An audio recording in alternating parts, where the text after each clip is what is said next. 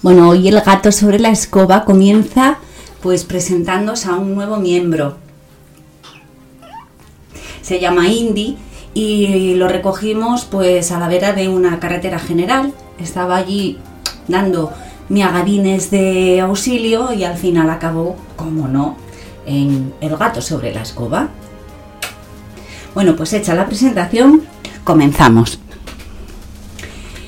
Esta noche nos vamos hasta, hasta Colombia, concretamente hasta Isla Gorgona. En el año 1982 fue declarado como Patrimonio de la Humanidad por la UNESCO, pero durante 23 años fue un auténtico infierno para los presidiarios que, que allí se alojaban. Eh, así que gatos, gatas de la noche, subíos a vuestras escobas, porque esta noche viajamos a la prisión de máxima seguridad de Isla Orgona. Comenzamos el vuelo. Gorgona es una pequeña isla situada al oeste de la costa del Pacífico colombiano. Debido a su difícil acceso y a las condiciones naturales de la isla, atestada de serpientes venenosas y a las fuertes corrientes marinas, se construyó una prisión de máxima seguridad en el año 1960. Para ello, emplearon los planos de los campos de concentración nazi, pensados para evitar las fugas y conseguir mermar la dignidad de la persona, quedando sometida a las autoridades. Durante 23 años fue el alojamiento de los reclusos más peligrosos de Colombia. La mayoría eran asesinos y o violadores. Los abusos por parte del personal carcelario eran constantes, así como por sus compañeros de presidio. Fueron tantos los casos de abusos sexuales, de asesinatos, de torturas, que en el año 1984 el presidente Belisario Betancourt, presionado por organizaciones pro derechos humanos, ordenó clausurar el edificio y reubicar a los presos en otras prisiones. La isla fue descubierta en el año 1527 por Francisco de Pizarro. Originariamente fue bautizada como San Felipe, pero tras pasar siete meses en aquellas tierras que a priori parecían un Edén y ver cómo morían más de 80 de sus hombres por picaduras de serpiente, Pizarro le cambió el nombre por Gorgona, haciendo referencia a la mitología griega, concretamente a la Gorgona Medusa, que tenía serpientes venenosas en lugar de cabello. A día de hoy es un área protegida por la Unión Internacional para la conservación de la naturaleza y del edificio que funcionó como prisión eran solamente los muros. La naturaleza se ha encargado de ir tomando terreno y haciéndola desaparecer poco a poco.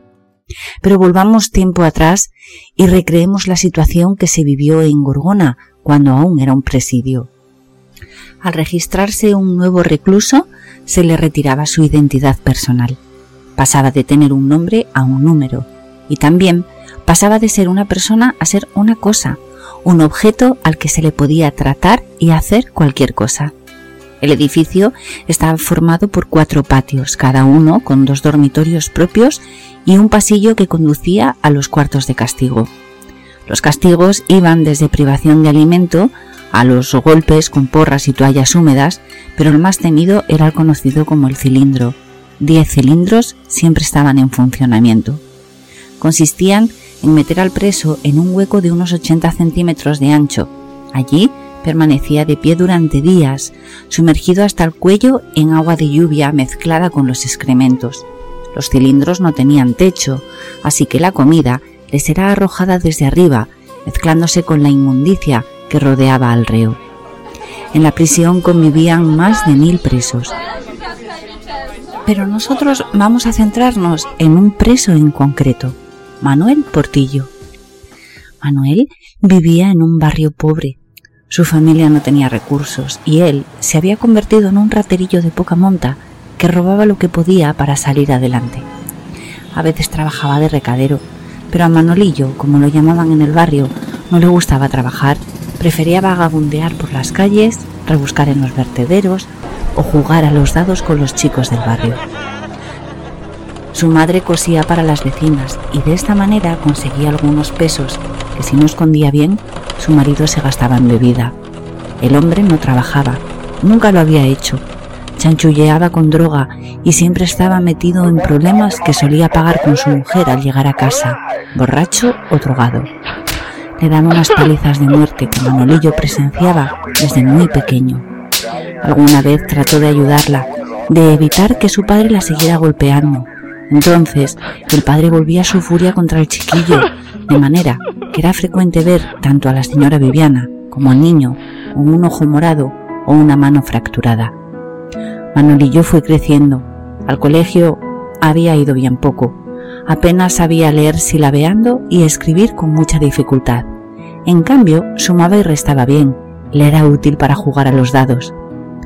Afición que fue tomando un cariz cada vez más peligroso, tanto por la gente de la que se rodeaba como por las deudas que iba adquiriendo.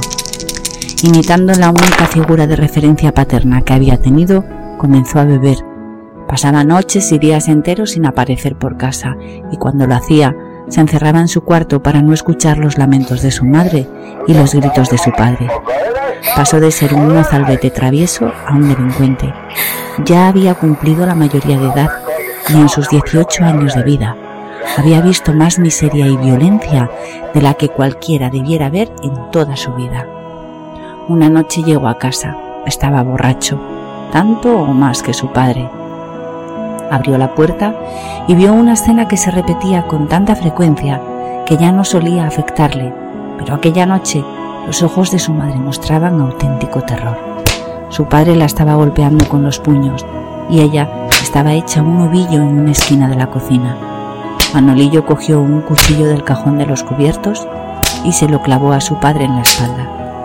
Lo sacó y lo volvió a incrustar una vez, dos, tres, hasta quince puñaladas le asestó. La cocina estaba teñida de rojo y la señora Viviana lloraba y gritaba fuera de sí. Los vecinos estaban más que acostumbrados a oír gritos y peleas. Nadie intervenía.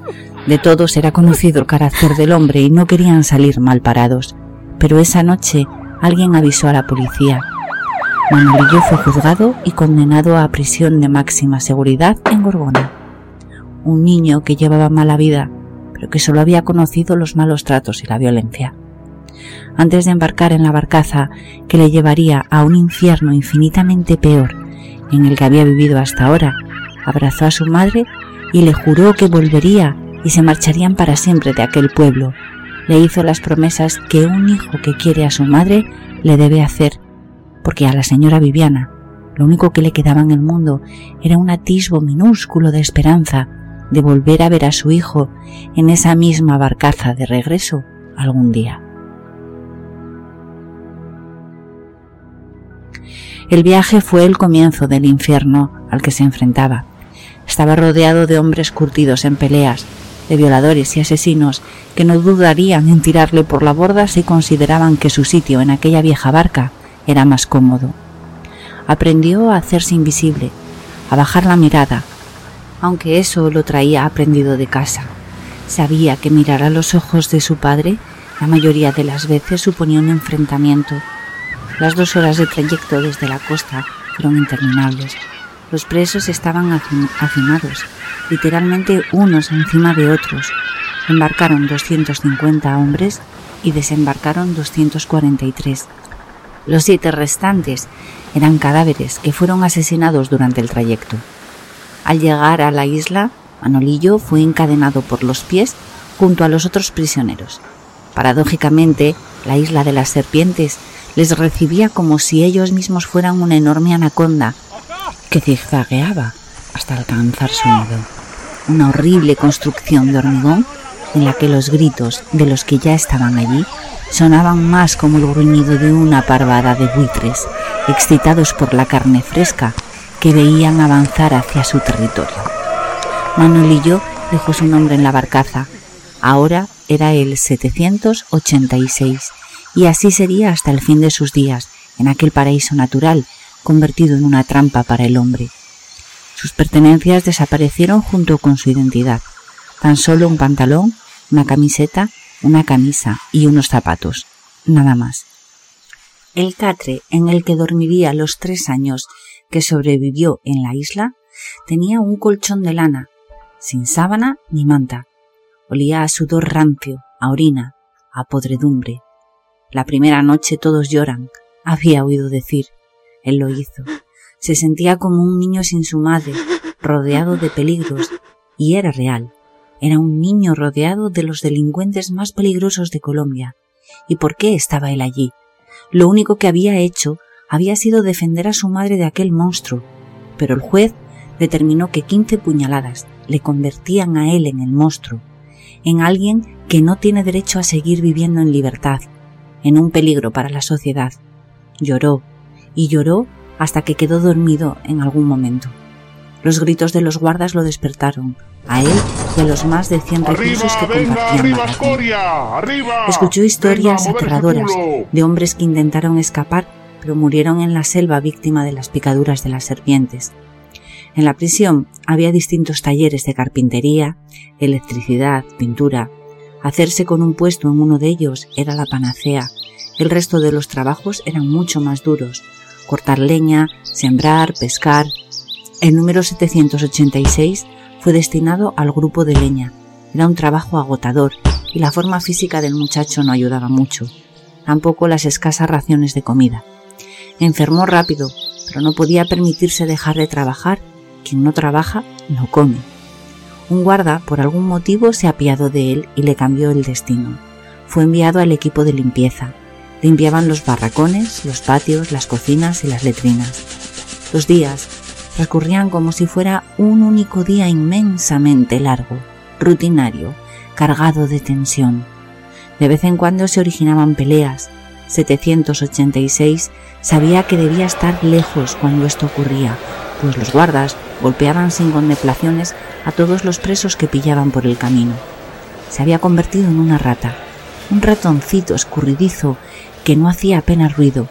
Trataba de pasar desapercibido para presos y funcionarios, Solo quería cumplir los cinco años de condena que le habían impuesto y regresar junto a su madre. Soñaba con ese momento a diario, de manera obsesiva, solo vivía para ese instante. Un día, mientras limpiaba uno de los patios, escuchó a unos guardias hablar de un cargamento que llegaría al día siguiente, a las tres de la tarde. La comida y otros enseres llegaban en la barcaza de los prisioneros y luego eran cargados en camiones que los transportaban hasta el presidio. 786 quiso volver a recuperar su nombre. A veces se lo decía en voz alta a sí mismo cuando sabía que nadie podía oírle. Manolillo, menudo lío en el que te has metido, solía decirse. Esa noche tomó la decisión de subir a uno de los camiones e intentar escapar de aquel infierno. Parecía tan sencillo en su cabeza. Manolillo, mañana a las tres nos vamos. Antes de que pudiera subir al camión, un guarda le asestó un golpe en la cabeza con una porra. Se desmayó por el impacto. Cuando despertó, estaba metido en un cilindro. Gritó igual que si le hubieran prendido fuego. ¡Cállate, puto loco! Escuchó a otro preso de un agujero cercano al suyo, pero él siguió gritando. Un cubo de excrementos le cayó por encima mientras alguien se reía. Te dije que te callaras, puto loco. La estrechez del cilindro era tal que resultaba imposible sentarse, levantar los dos brazos a la vez o tratar de escalar para asomar la cabeza. El agua le llegaba por el pecho, no paraba de llover, lluvia tropical, de la que cae rabiosa, con gotas del tamaño de una manzana.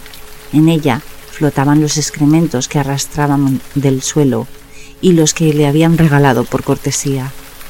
Y junto a aquella inmundicia, la comida que le era arrojada igual que si le tiras un hueso a un perro.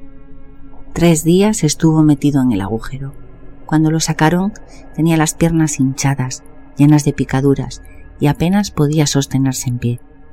La fiebre anunciaba una infección y la falta de cuidados, de aseos, de medicamentos, consiguió que 786 Manolillo años atrás, falleciera en su catre, sucio y solo. Hoy la isla es un parque protegido, casi no quedan restos de lo que en su día fuera la prisión, pero son muchos los turistas que la visitan, que hablan de gemidos, de llantos, incluso de sombras entre las ruinas del presidio, y todos afirman que al entrar en el edificio una sensación de desolación y tristeza les invade.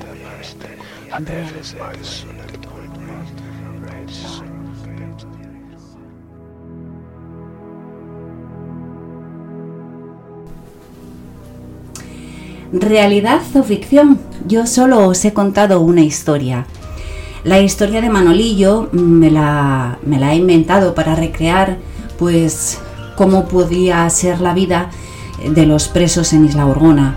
Como veis se les comparaba con los campos de concentración nazi y estoy seguro, segura, perdón, de que por mucho que nos podamos imaginar, eh, no alcanzamos a, pensar siquiera el horror que allí se vivía. Bueno, mm, creo que este vídeo da mucho para pensar, para reflexionar sobre el lugar en el que nacemos, la familia que nos, que nos toca, la educación. Así que eh, cuidad de los que más queréis, que siempre os lo digo, eh, protegeos los unos a los otros y evitad meteros en, en historias, en follones, en lugares donde, donde no nos hace ningún bien. Nosotros estamos muy a gusto, subidos a nuestras escobas, pero ya es la hora de bajar de ella, maullar a la luna y contar siete días para escuchar una antigua leyenda, un nuevo relato o una inquietante verdad. Por favor, si el vídeo os ha gustado, darle al like, suscribiros o haced un comentario. Eso ayudará a que esa escoba cada día huele más alto.